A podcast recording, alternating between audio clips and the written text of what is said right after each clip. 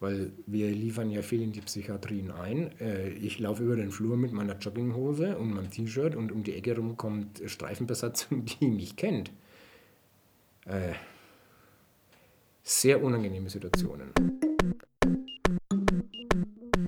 Hallo und herzlich willkommen bei der Shit Show, dem Psycho-Podcast für Arbeitstiere. Wir sind Johanna, Nele und Luisa von der Shit Show Agentur für psychische Gesundheit und wir reden in diesem Podcast über das, worüber sich noch keiner zu reden traut, über psychische Gesundheit, Belastung und Erkrankungen am Arbeitsplatz. Dafür interviewen wir viele interessante Menschen, die alle auf die eine oder andere Art und Weise Erfahrungen mit dem Thema Psyche und Arbeit gemacht haben.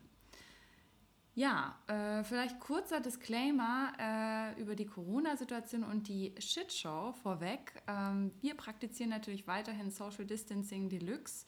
Johanna arbeitet äh, von zu Hause aus und ist auch heute aus dem Homeoffice über Telefon zugeschaltet. Und Luisa und ich arbeiten zusammen weiterhin und beschränken unsere sozialen Kontakte auf uns. Macht euch also keine Sorgen um uns.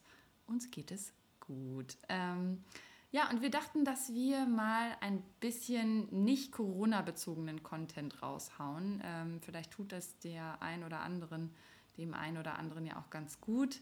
Ähm, wir haben euch nämlich heute ein etwas anderes Interview mitgebracht. Nicht mit einem Virologen, nicht mit einer Ärztin, sondern mit einem Kriminalkommissar. Ähm, Johanna hat Alexander Losat, besagten Kriminalkommissar, in Würzburg getroffen und mal mit ihm ein bisschen über die psychischen Belastungen in seinem Job gesprochen. Äh, Luisa und ich haben das Interview tatsächlich noch gar nicht gehört, aber wir haben ziemlich viele Fragen. Ähm, erzähl mal, Johanna, wo hast du den Alexander Losat getroffen eigentlich? Wie hast du den kennengelernt? Ähm, ich habe den Alexander Losat zum allerersten Mal getroffen in Leipzig auf dem Patientenkongress der Deutschen Depressionshilfe, wo wir einen Stand mit der Shitshow hatten und Luisa an einer Panel-Diskussion teilgenommen hat. Und im Nachhinein hat er uns angesprochen und dann kam wir ins Gespräch und ähm, Alexander Losat hat ganz schnell davon erzählt, dass er selber auch mit ähm, Depressionen Erfahrungen hat und bei mir sind sofort die Alarmglocken geläutet. Ich dachte, wow, wie spannend ist es eigentlich, ähm, über die psychische Belastung am Arbeitsplatz bei der Polizei zu sprechen und vor allem als Hauptkommissar bei der Spurensicherung. Ähm, wir haben tatsächlich, wie gesagt, wir haben das Interview noch gar nicht gehört und wir sind total neugierig darauf. Wir haben so ein bisschen was gelesen dazu. Ja, wir haben heute mal so eine kurze Desktop-Recherche gemacht, also einfach mal ähm, im Internet uns ein bisschen eingelesen und es ist schon echt total spannend zu sehen ähm, oder darüber zu lesen, wie, welchen ähm, Bedingungen Polizisten, aber auch Kommissaren ausgesetzt sind, weil wenn man mal überlegt, die sind ja meistens die Ersten, die an einem Tatort ankommen und wahrscheinlich da auch echt immer wieder extrem ähm, traumatisierende Bilder erleben, kann ich mir vorstellen.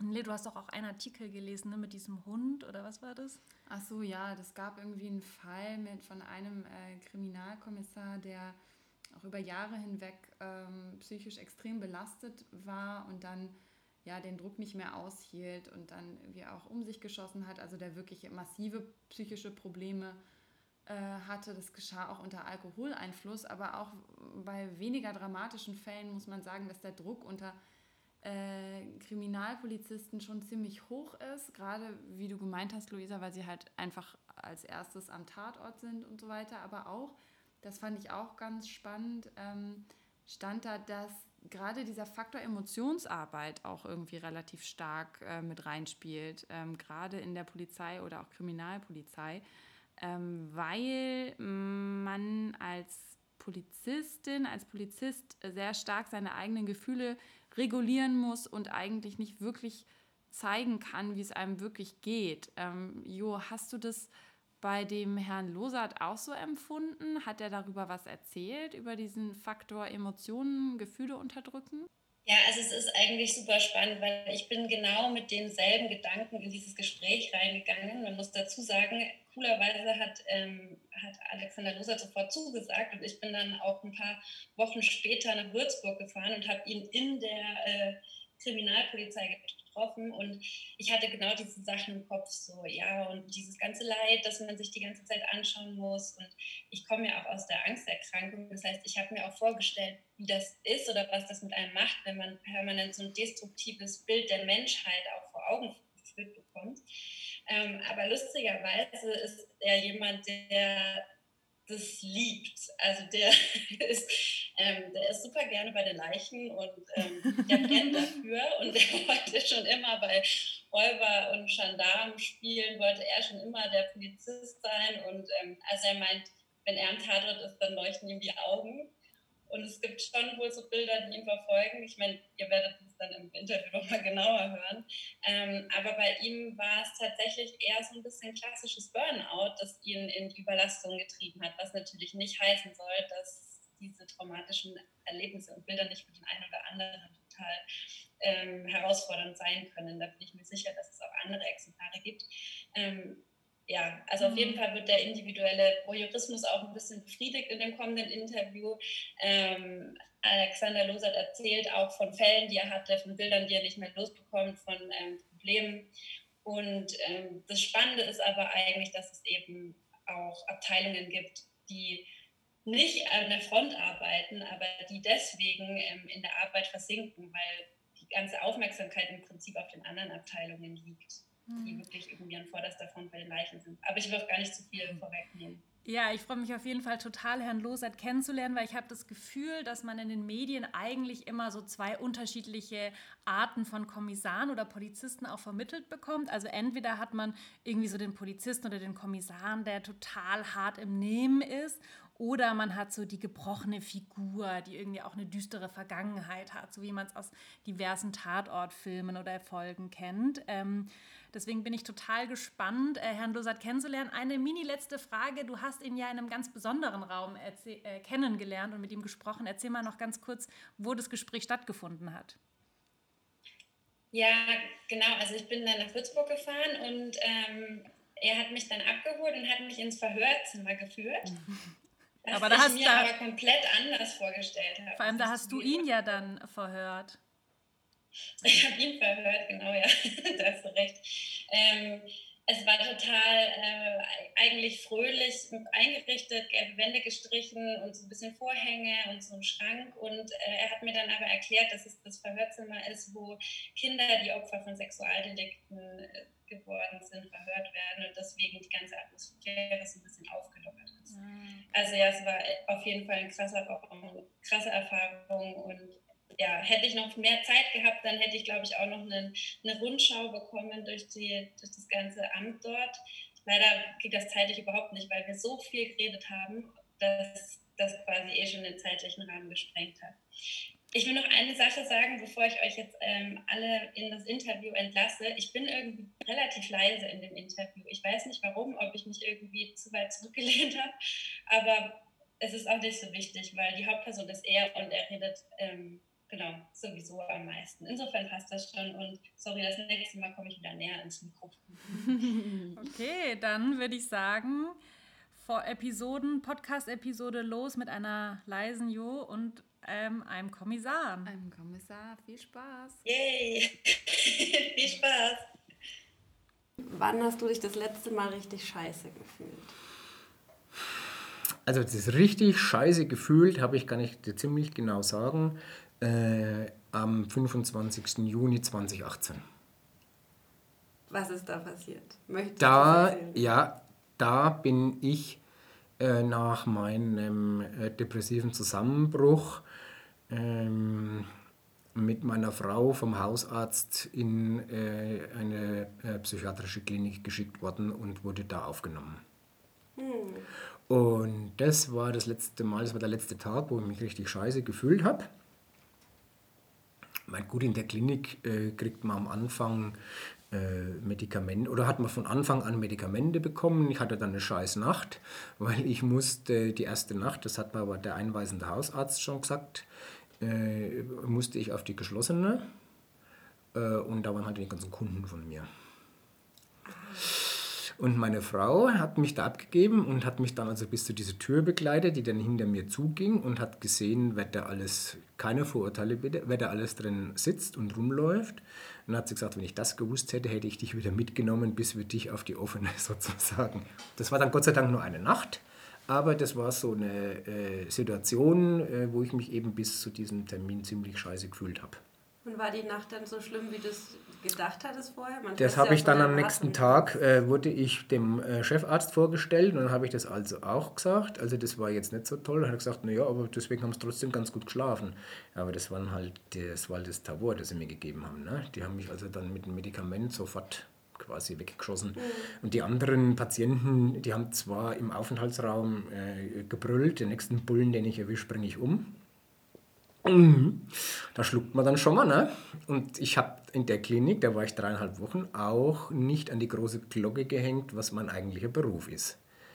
So, das war damals so. Also war das, das war nicht lustig und deshalb sage ich, da habe ich mich so richtig scheiße gefühlt. Hm. War das deine erste depressive Episode? Oder? Nein, meine depressiven Episoden äh, sind, sagen wir mal, äh, so richtig losgegangen jetzt vor zehn Jahren in etwa. Hm. Ähm, jetzt rückblickend betrachtet haben sie sich mit Sicherheit über acht Jahre erstreckt und war dann bis 18, bis eben zu dem totalen Zusammenbruch. Ähm, äh, immer wieder mal, es gab Phasen, da ging es mir gut und es gab Phasen, also da bin ich mir sicher, dass ich jetzt, da war ich nicht depressiv, da ging es mir gut, da habe ich von der Stimmung her, da habe ich mich eine Scheiße gefühlt, da habe ich mich gut gefühlt. Äh, und dann äh, gab es aber dann, sind die Phasen immer in kürzeren Auf Abständen und immer heftiger aufgetreten. Und wie schon gesagt, der Absturz, der komplette Absturz oder die komplette schwere, die Diagnose war schwere endogene Depression rezessiv schwere endogene Depression, also ständig wiederkehrend, war dann eben äh, im Frühjahr und Frühsommer 2018. Hm. Und da gibt es ein paar Punkte, an, äh, wo ich das festmachen kann, wann das dann so richtig losging. Das waren ein paar berufliche Ereignisse in erster Linie, wo man sich was, man sagt es ja so schön, wo man sich was zu Herzen nimmt wo man äh, mit Eigenmotivation irgendein Projekt äh, etablieren muss und aber selbst innerhalb der eigenen Reihen erhebliche Widerstände äh, erfahren hat. Und da ging das los. So in etwa. Das heißt, du würdest sagen, dass quasi aus so soziale Belastung, also wenn du jetzt sagst, so dass Widerstände von den Kolleginnen. Ja, auch. Widerstände von den Kolleginnen und Kollegen, von denen ich es eigentlich nicht erwartet hätte. Ich äh, musste da ein System etablieren hier in der Dienststelle und äh, das, war, das, war, das war so ein Auslöser, aber ich muss vielleicht weiter ausholen. Ähm, bin jetzt zwischenzeitlich äh, fast äh, oder locker eineinhalb Jahre weiter. Wir, äh, ich habe das ja äh, im Rahmen meiner Genesung alles sehr intensiv reflektiert und bin draufgekommen, äh, dass das jetzt nicht unbedingt alles von außen kommt, sondern dass das auch äh, Erbfaktoren hat. Mhm. Also meine Mutter ist jetzt 80 geworden, ist, und das erklärt dann einiges, wenn man äh, das hört, erklärt einiges, ist ebenfalls schwer depressiv und war das Zeit ihres Lebens ab ihrem fünften Lebensjahr. Mhm äh, ist sie, das war 45, äh, ist sie beim Spielen mit Freunden, haben sie eine Handgranate gefunden, haben diese Handgranate gezündet. Äh, der Junge, der die Handgranate zum Zünden gebracht hat, ist gestorben. Und meine Mutter war fünfeinhalb Jahre. Der hat äh, schwer die Beine verletzt, was dazu geführt hat, dass äh, das eine Bein ist verkürzt. Das hat man aber auch erst festgestellt, als sie 30 war, weil 1945, hallo. Ja. Äh, und daraufhin war sie, denke ich immer sicher, posttraumatisch belastet, ganz klar. Ja, geht, gar nicht anders. geht gar nicht anders. Und hat diese äh, posttraumatische Belastung nicht verarbeiten können. Und er war auch, während wir Kinder waren, depressiv. Ich habe das zwischenzeitlich erfahren, als mein Großvater starb, also ihr Vater äh, was sie auch einmal quasi flach gelegen. Er hat auch einen Zusammenbruch gehabt und äh, jetzt, wenn man Zeit seines Lebens vom Beginn der, sage ich einmal, vom Beginn der Schwangerschaft bis zu dem, wo wir dann ins Erwachsenenleben äh, uns abgekapselt hatten oder äh, getrennt haben, ständig von einer depressiven, ich mache meiner Mutter da nie Vorwürfe, werde ich nie machen, ich mache da keine Vorwürfe. Wenn, äh, dann färbt es doch aufs Kind ab. Und dass ich da nicht allein bin, habe ich festgestellt, als meine Schwester mich äh, in der Klinik besucht hat und gesagt hat, willkommen im Club. Boah, dann hat sie mich erst einmal wieder zurückgehauen und hat sie gesagt, ja, ich auch. Äh, ich war allerdings noch nicht stationär, aber ich bin auch depressiv. Bei meinem Bruder also ich habe zwei Geschwister, eine Schwester und einen Bruder. Bei meinem Bruder weiß ich es nicht. Äh, ich habe auch meine Schwester gleich gefragt, wissen das äh, die Eltern? Nein, die wissen das nicht und die wissen es, glaube ich, bis heute noch nicht. Äh, aber meine Mutter weiß ja wohl, was eine Depression ist und war natürlich in heller Aufregung oder auch dann zieht sie das natürlich auch wieder runter, wenn sie feststellt, dass ihr Ältester mit 55 jetzt wegen einer Depression stationär in der Klinik ist. Ne? Mhm.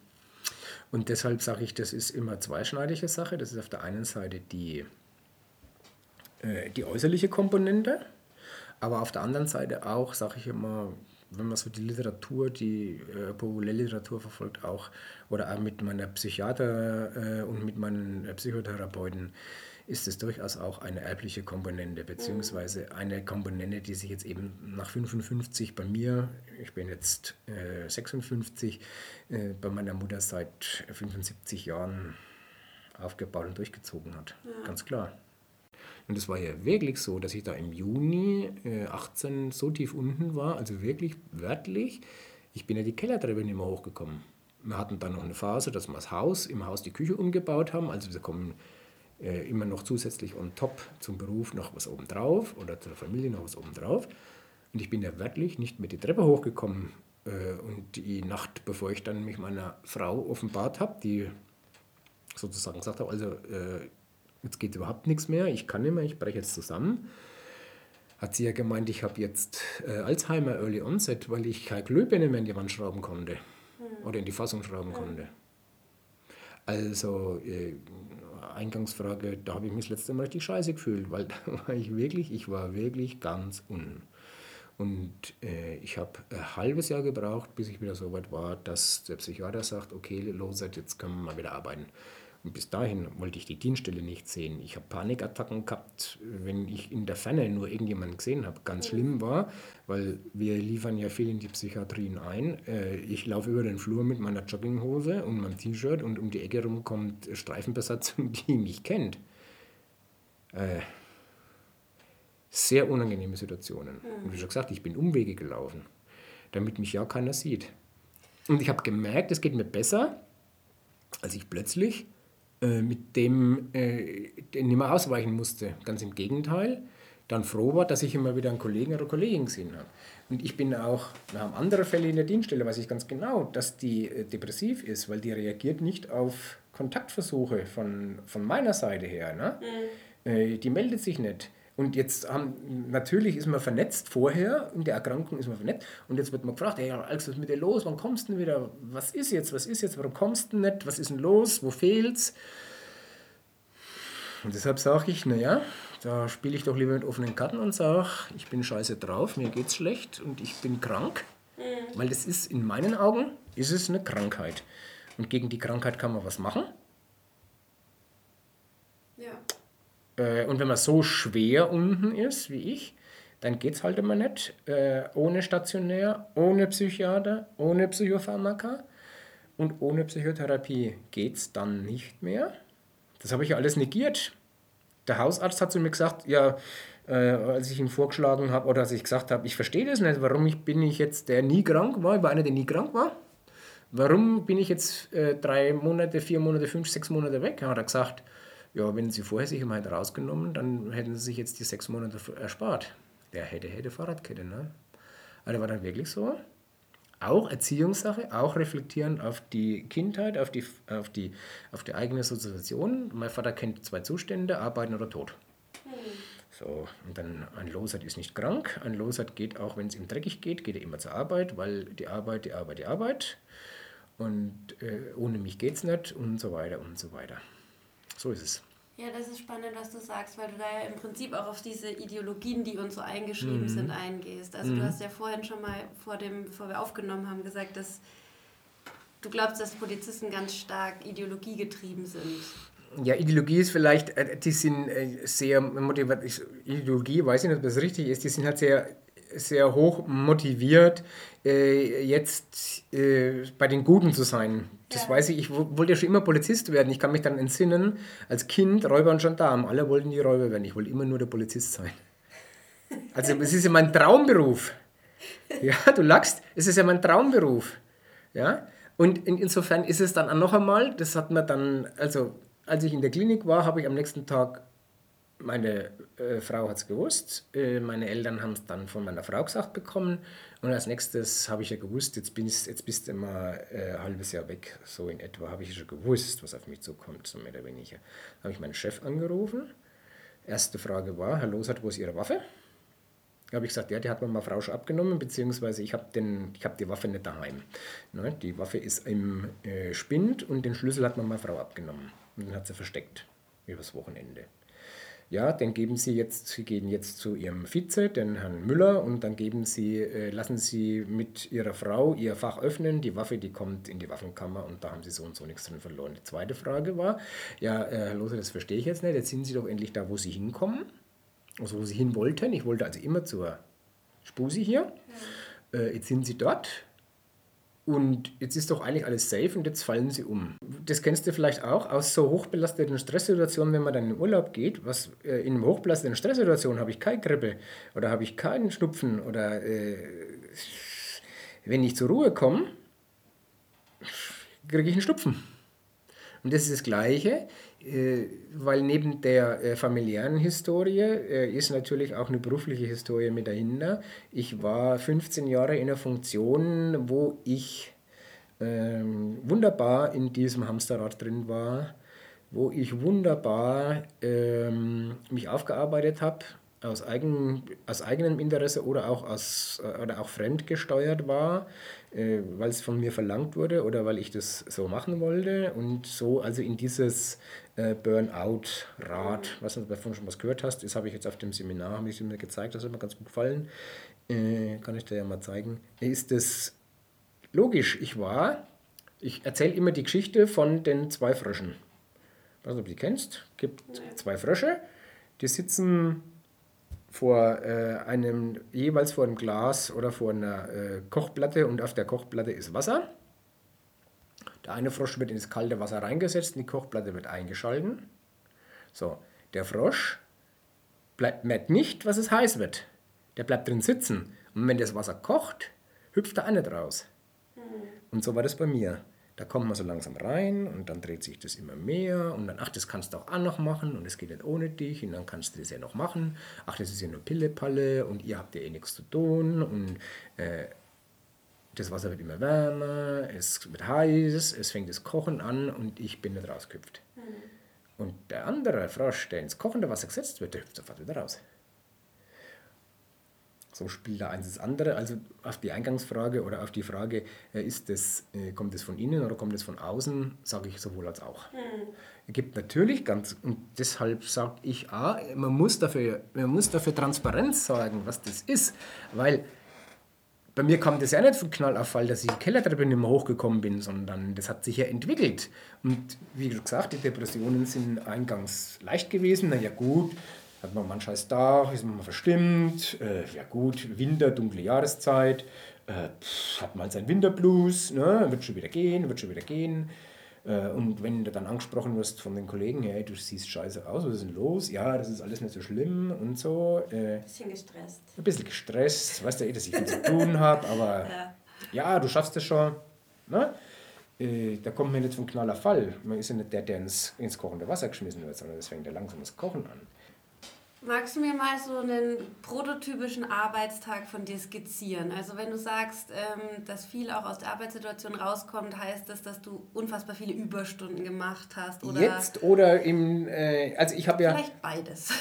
also gut, ich habe ja, äh, und das war ja, äh, warum ich dann mich eigentlich hätte safe fühlen müssen. Ich habe ja äh, diese Abteilung, aus der ich rauskam, da war ich 15 Jahre drin und bin jetzt in eine Abteilung gekommen, wo ich jetzt seit zwei Jahren drin bin. Wenn ich jetzt eine Situation, eine klassische Situation äh, beschreibe, wie so ein Tag in der vorherigen äh, Funktion ausgeschaut hat, dann geht es los. Äh, man wacht früh auf, oh scheiße, heute ist das und das, heute ist das und das äh, geht rein, äh, hat den Schlüssel noch nicht in der Tür rumgedreht, hat noch die, äh, den Ärmel in der Jacke. Ja, Alex, du musst sofort kommen, äh, ich brauche einen Bleistift, äh, der Drucker geht nicht und im Übrigen, der Chef kommt nachher, der hat fünf Gäste, wir müssen schauen, dass wir Kaffee kochen und das Geschirr ist nicht gespült äh, und das Faxgerät geht auch nicht, aber wir haben eine Haftsache und es muss alles sofort gemacht werden. Also eine Vielzahl von Ereignissen sofort auf einen eingestellt. Und dann klingelt noch das Telefon. Dauernd. Ja, ich bin krank. Ich komme nicht. Scheiße, Entschuldigung, ist mal wieder allein da. Oh Gott, das wird schon wieder so ein Tag werden. Und das geht früh und das ging da oben. Das ist nach wie vor auch so. Weil äh, in der Abteilung, man wird ja nicht schlauer seitens der Führung, äh, sitzen immer noch Leute, äh, die äh, jetzt da oben fliehen, weil sie es nicht mehr packen. Weil das ein Hamsterrad ist, weil das ein, wir sind in der Polizei, ein Affentheater ist und man da nicht drauf eingeht. Und da oben, mein Vorgänger ist vor, der Vorvorgänger ist gestorben, ziemlich jung, kurz nach der Ruhestandsversetzung. Der äh, aktuelle Vorgänger, der Herzschrittmacher. Das ist aber nicht nur bei der Polizei so. Das ist ein Irrsinn im ganzen, in der ganzen Gesellschaft. Da haben wir uns vorhin erst wieder darüber unterhalten. Das ist symptomatisch für die Gesellschaft. Es gibt immer weniger Leute und die kriegen immer mehr Arbeit. Und noch eins obendrauf und noch eins obendrauf. Ich bin da reingewachsen, ich habe mich da eingearbeitet. Mir liegt das so, also mir hat es da oben auch Spaß gemacht. Aber es war zum Schluss ein Irrsinn. Ein Irrsinn. Wenn man nicht mehr über irgendwas bleiben konnte. Was war das für eine Abteilung dann? Also das war äh, die sogenannte, die, die konkrete Bezeichnung heißt Innendienstleiter. Für die, die noch bei der Bundeswehr waren, das war der Spieß. Ah, okay. Wenn ein das was sagt. Aber äh, also ich bin halt sozusagen, ich habe das immer ähm, bildlich dargestellt, bei der Polizei haben wir viel Kunden, aber ich habe nicht mehr am Kunden, mhm. ich habe keinen Kundenkontakt mehr gehabt, sondern ich war äh, für, dafür zuständig, dass die Leute, die Kundenkontakt haben, dass die arbeiten konnten. Ah, okay. Und hab den, war zuständig mit meinen Mitarbeiterinnen und Mitarbeitern für den Verwaltungskram, also Posteingang, Postausgang, Telefon, Fax. Ja. Personalverwaltung. Das heißt, du hast die Maschinerie am Laufen. Ich habe dafür sorgen dürfen, dass der Laden am Laufen bleibt und dazu habe ich mich aufgearbeitet, weil wenn ich mal ein halbes Jahr weg war, weil ich äh, woanders verwendet wurde, hat es geheißen, Gott sei Dank bist du wieder da, jetzt läuft es ja wieder. Oder, schade, dass du da oben rausgehst, dass du jetzt da unten bist, du bist da eigentlich so umso wichtig. Und ich habe Chefs ja, man gehabt. mag das ja auch ein bisschen. Ja, natürlich, das ist ja eine Bestätigung. Das ist eine Bestätigung. Und wenn ich jetzt rückblickend höre, äh, Alex, als du da oben warst, ist es gelaufen, jetzt läuft es nicht mehr. Oder läuft nicht mehr so, wie das mit dir gelaufen ist. Gibt es ein schönes Gedicht aus meiner Kindheit und Jugend. Wie war zu Köln ist doch vor dem mit Heinzelmännchen so bequem? Tja, Kennst du vielleicht, ansonsten man braucht immer einen Depp, Goggle. der es macht. da brauchst du jemanden Deppen, der es macht. Und ich habe äh, Kolleginnen und Mitarbeiter gehabt. Alex, du bist so gut für diese Welt. Was, warum magst du das noch alles? Ja, weil ich halt auch wieder so das Helfersyndrom. Ich weiß, dass die Sachbearbeiter, dass das nicht lustig ist, einen Kinderpornofall bearbeiten. Ein Rauschgiftfall, wo sich ein 16- oder 17-Jähriger als er tot gespritzt hat. Äh, ein Raub, wo der äh, 80-Jährigen die Handtasche entrissen wurde, die es gestört hat, sich einen Arm gebrochen. Oder äh, man hat einen vermissten, äh, unbekannten Toten, findet den auf und muss jetzt äh, zu den äh, Angehörigen, muss denen die Todesnacht überbringen.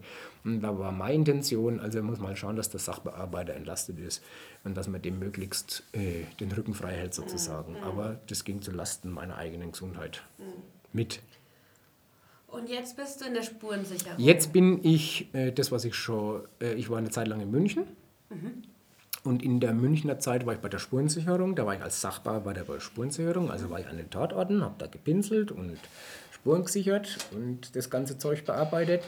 Vom äh, Einbruch ins Vogelhäuschen bis zum Mord.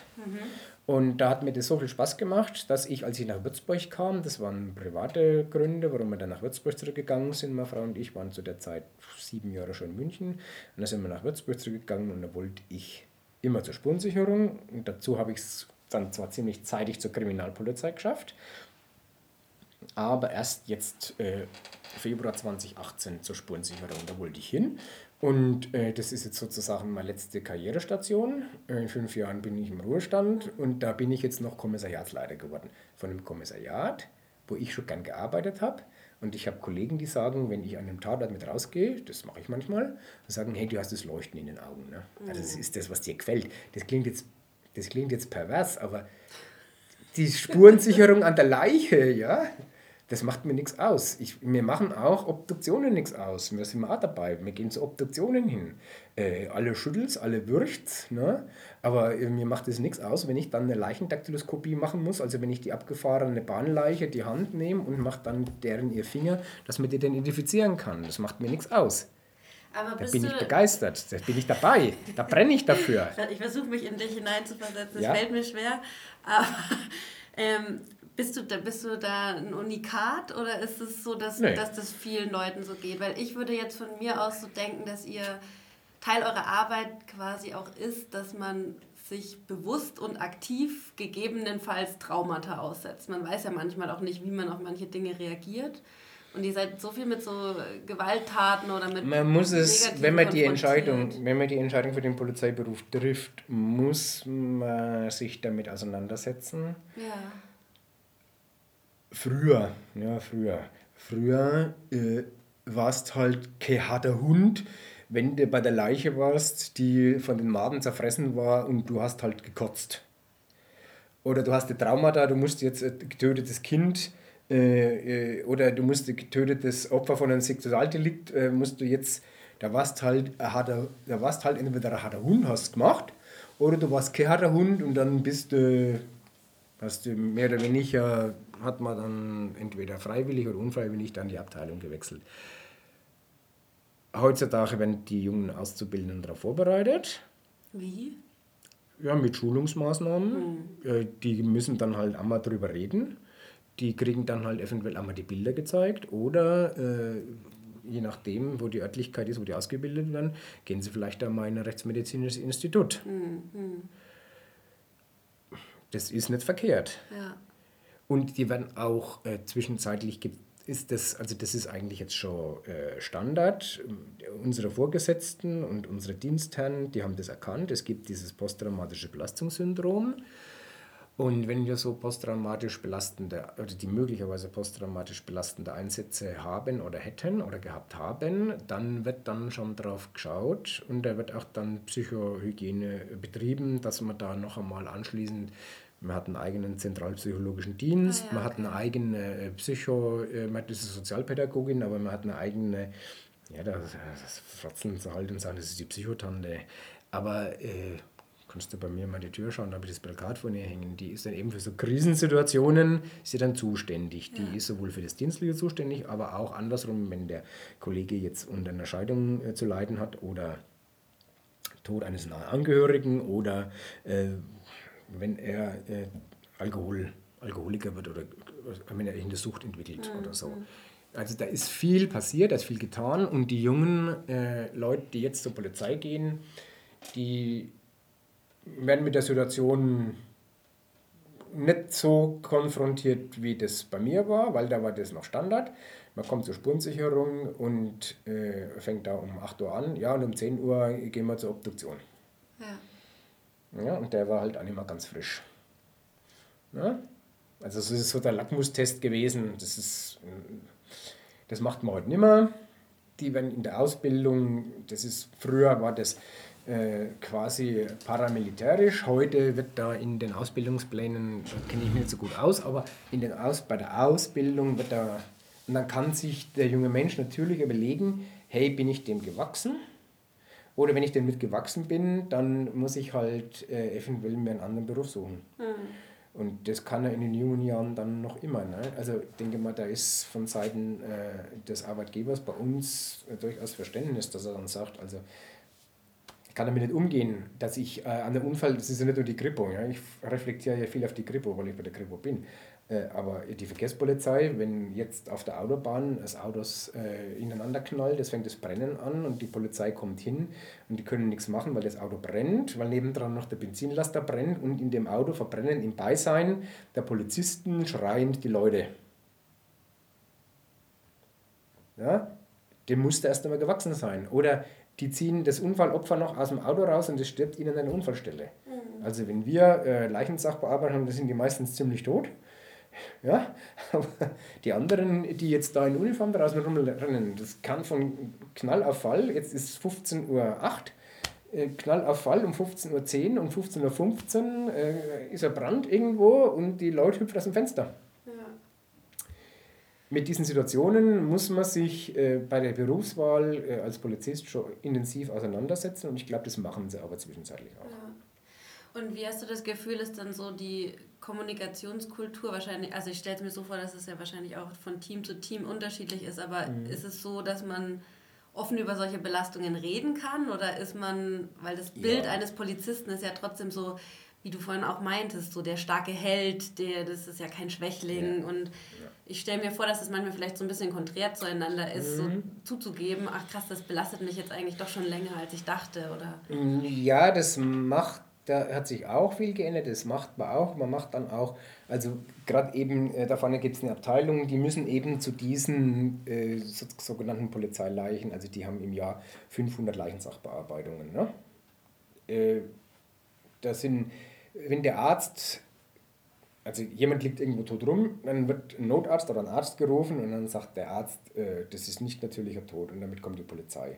Und dann schaut die Polizei hin. Und diese Leichensachen, äh, das mögen jetzt äh, 95-Jährige sein, wo die Hebamme nicht mehr schuld ist. Kann aber auch äh, Kind sein, wo man dann hinschauen muss, ist es ein plötzlicher Kindstod oder ist eine Fremdeinwirkung da und so weiter. Mhm. Und die gehen jetzt äh, seit ungefähr vier, fünf Jahren äh, einmal im Jahr äh, unter eben äh, Beteiligung vom psychologischen Dienst und von der Sozialpädagogin gehen die äh, aus der Dienststelle raus, sind irgendwo in einem Tagungszentrum oder in einer äh, Einrichtung, so einer Erwachsenenbildungseinrichtung. Und da werden einmal die Türen zugemacht und da sind dann auch keine Chefs dabei und äh, ich war dann noch nicht dabei, mhm. weil uns wird das auch angeboten, weil wir äh, nicht, nur der, äh, nicht nur diese Abteilung, sondern auch wir dann zum Beispiel dazukommen, wenn der Vater Suizid begeht, hüpft von der Brücke runter, hat aber seinen dreijährigen und seinen fünfjährigen Sohn mit auf dem Arm. Ja, und da müssen wir auch hin, dann haben wir auch die Leichen. Und da, äh, das belastet uns natürlich genauso wie die, die da den ersten Angriff machen. Und da gehen wir, also die Leute von mir, ich war da nicht dabei, würden das aber auch gerne mal äh, antun, weil ich habe auch Bilder im Kopf von mhm. den Fällen, die ich mit bearbeitet habe. Äh, äh, da wird dann was gemacht. Das ist also besser geworden äh, und man geht da mehr auch auf, das, auf die psychische Gesundheit, das hat man erkannt, seiner Mitarbeiterinnen und Mitarbeiter ein. Aber im Geschäftszimmer, da hat man eh nichts zu tun. Da kann man im Hamsterrad rumrennen. Mhm. Das ist, boah, hey, was willst du denn? Ihr habt eh nichts zu tun. Ihr schafft eh nichts. Mich würde noch interessieren, also du sagst, du hast auch Bilder im Kopf von den Fällen, die mhm. du bearbeitet hast. Bei einer Depression ist es ja auch oft so, dass man eine sehr negativ geprägte Sicht auf die Welt hat und dass mhm. es einem schwerfällt, die positiven mhm. Seiten zu sehen. Mhm. Und ich finde, dass das bei der Polizei so ein starker Gegensatz ist, dass du sagst, ihr wollt eigentlich alle helfen und ihr habt so diese Vision, was besser zu machen. Mhm. Ähm, und gleichzeitig seid ihr halt irgendwie so vielen Reizen ausgesetzt, die so negativ sind. Macht mhm. das was mit dir? Weil so das Gehirn ist ja wie so ein schlechter Statistiker. Mhm. Wenn ich nur mir irgendwelche happy-clappy Filme anschaue, dann mhm kann ich ja wie so outzoomen, dass da noch mhm. so viel Leid ist. Und mhm. bei dir ist es jetzt so, dass so viel Aufmerksamkeit ja auch auf das Negative gerichtet ist. Mhm. Also, das kommt darauf an. Äh,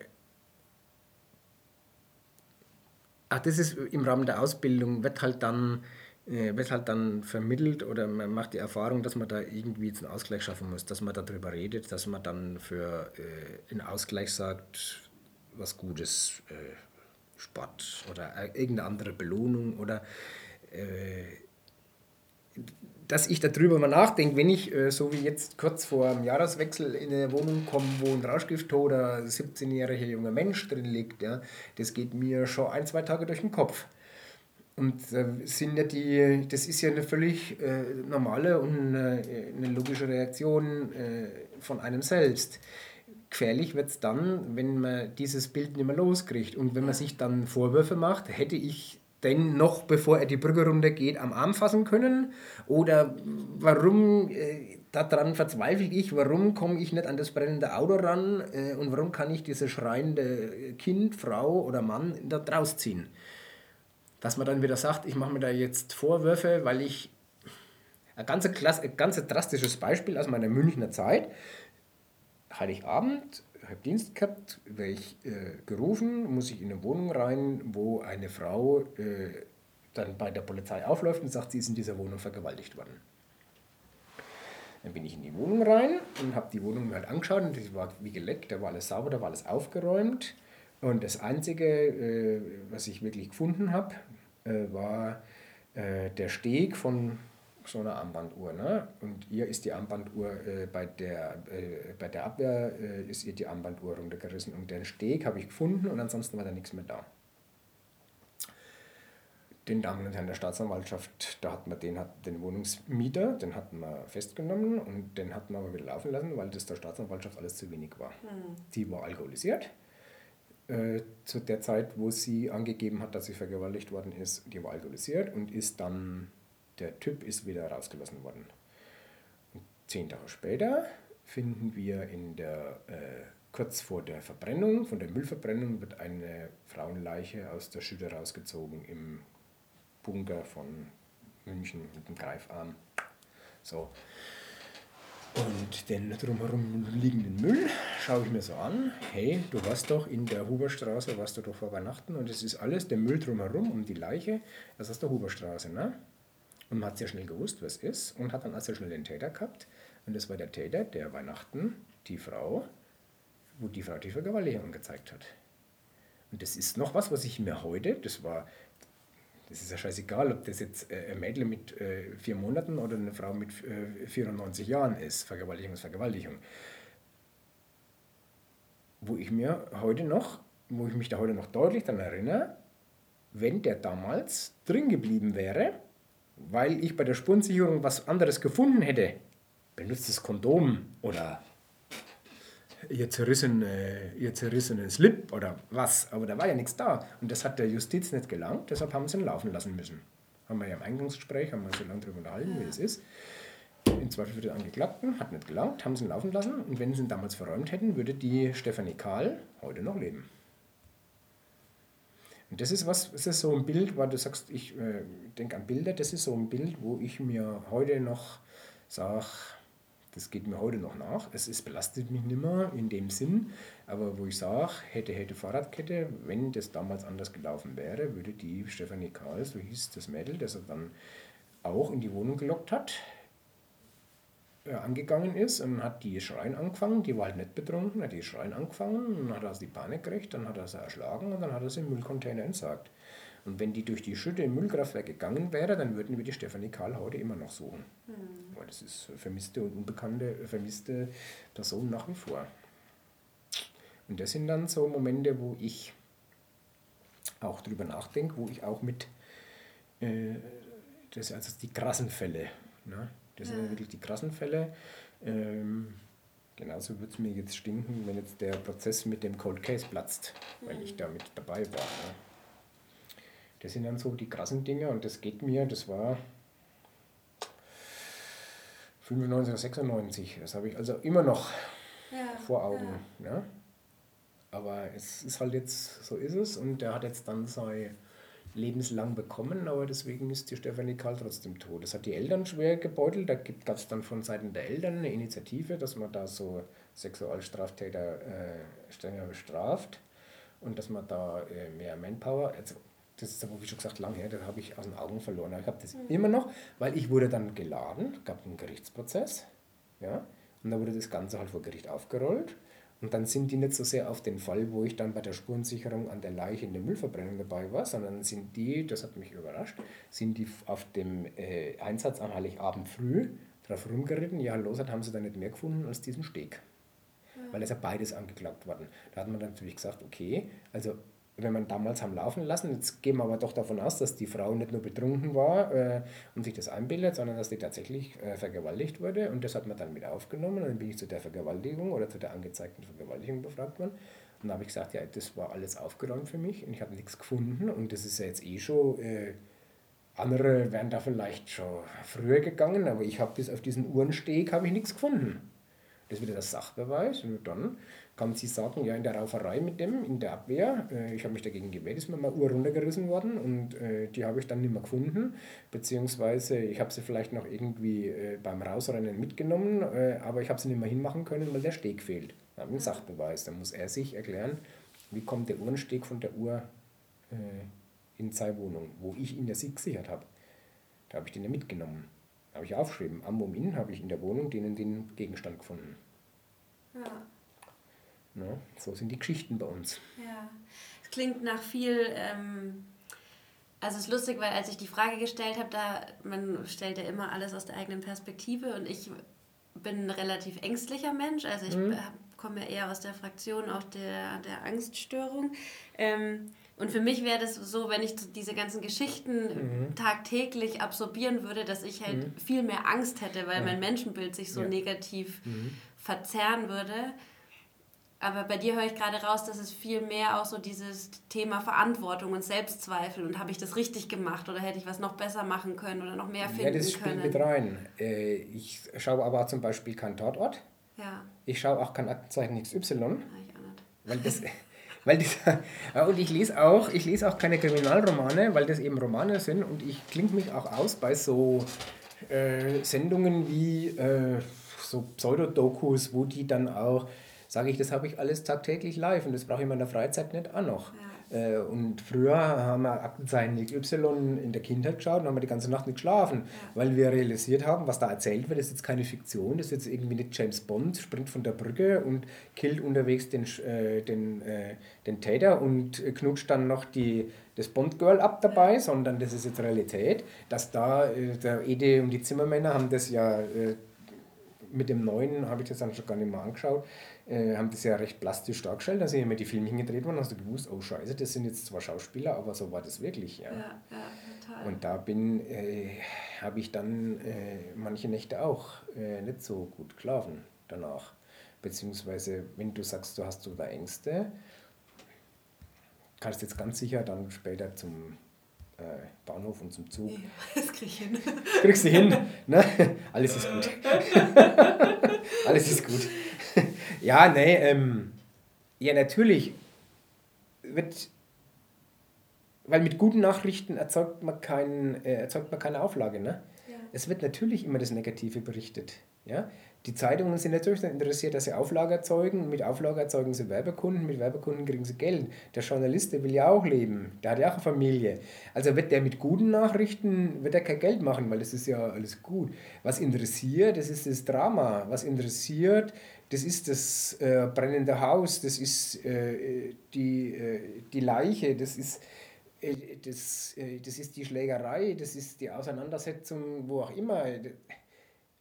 Das wird ja berichtet, das wird ja nicht berichtet, dass, ähm, so, dass das, einfach mal alles gut ging. Dass einfach mal alles gut ging. Nach der Zeit, also du sagst, du warst ein halbes Jahr krankgeschrieben ja. und dann bist du wieder hier reingekommen. Ja. Wie war das? Also wie war dieser Moment, dass du hier reingekommen bist, wo du gesagt hast, du hast ja auch diesen Ort total vermieden, du bist extra außen rumgegangen, ja. Ja.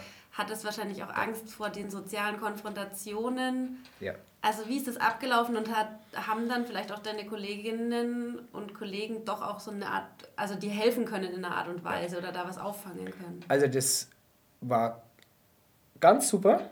Ich bin super aufgefangen worden nachdem das in aller Munde ist und war und das ja auch in der Gesellschaft das Thema Burnout, Depression. Äh, und ich ein halbes Jahr weg war, äh, wie schon gesagt, ich, im äh, Juni bin ich aus dem Verkehr gezogen worden sozusagen und habe ich, mich, hab ich mich rausnehmen lassen müssen. Und dann ab Oktober ging es mir ja besser. Dann hat der Psychiater gesagt, also Phänomen, jetzt können es doch einmal, jetzt fangen wir wieder an, wie stellen sich das vor? Habe ich gesagt, na, ich mache wieder Eingliederung sechs Stunden. Dann hat er gesagt, nee, nee, kannst du knicken, Losert, du machst wieder Eingliederung vier Stunden. Du machst sechs Wochen vier Stunden wieder Eingliederung und sechs Wochen sechs Stunden wieder Eingliederung. Ah, okay. Okay, das ist ja eine formale Sache. Dann bin ich mit der Wiedereingliederung, der Wiedereingliederungsplan, bin ich zu meinem Chef und habe gesagt, das ist so. Der hat gesagt, jawohl, machen Sie, machen Sie, ist gut, vier Stunden, wenn es nicht geht. Das ist ja in der Wiedereingliederung, kann man das ja machen. Äh, das heißt, Sie wieder heranführen an das Berufsleben. Wenn es nicht geht, dann können Sie nach drei Stunden auch gehen. Wenn Sie länger als vier Stunden bleiben, ist das Ihr Problem. Aber achten Sie auf sich. Hier in meiner Abteilung haben ja die Leute gewusst, der Chef ist ein halbes Jahr weg, jetzt kommt er wieder. Und das haben die auch gewusst, weil das ist ja formal, das wird in Dienstplänen abgebildet. Ich bin in der Wiedereingliederung für vier Stunden. Und darum sage ich, war das klasse. Die haben mich aufgefangen, haben darauf geachtet, dass ich auch wirklich nach vier Stunden gehe. Die haben dann gesagt, hey, also ich habe um sieben angefangen, um elf Uhr ging die Tür auf. Was machst du noch da? Geh jetzt. Ja, ich gehe. Also dann bin ich ja wirklich gegangen. Und äh, wenn man so lang weg war wie ich, ein halbes Jahr, dann tut es auch gut, wenn man mal in der Wiedereingliederung wirklich, das braucht man dann auch, diese vier Stunden waren dann auch gut und haben auch wirklich gelangt. So, das waren dann sechs Wochen und dann sind die sechs Stunden gekommen, aber das ist das Gleiche. Und ich kann mich an Einsätze äh, erinnern, da äh, komme ich dann äh, bin ich dann hingefahren und dann kommt meine damalige Einsatzleiterin Vizechefin und sagt, was ist denn los mit dir, was machst denn du da?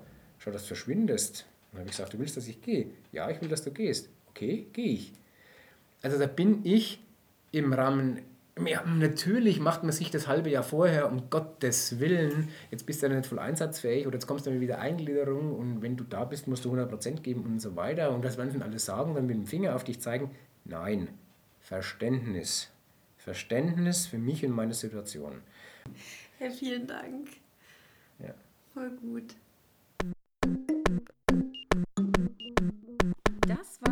Shitshow, der Psychopodcast für Arbeitstiere mit Alexander Losat. Konzipiert von der Shitshow, produziert von der Shitshow und finanziert von der Shitshow. Wir hoffen, es hat euch gefallen und freuen uns schon auf die nächste Folge. Wenn ihr mehr über die Shitshow wissen wollt, besucht uns auf www.shitshow.de oder über Instagram auf @shitshowberlin. Berlin. Berlin. Bis zum nächsten Mal. Ciao, liebe Grüße aus Berlin.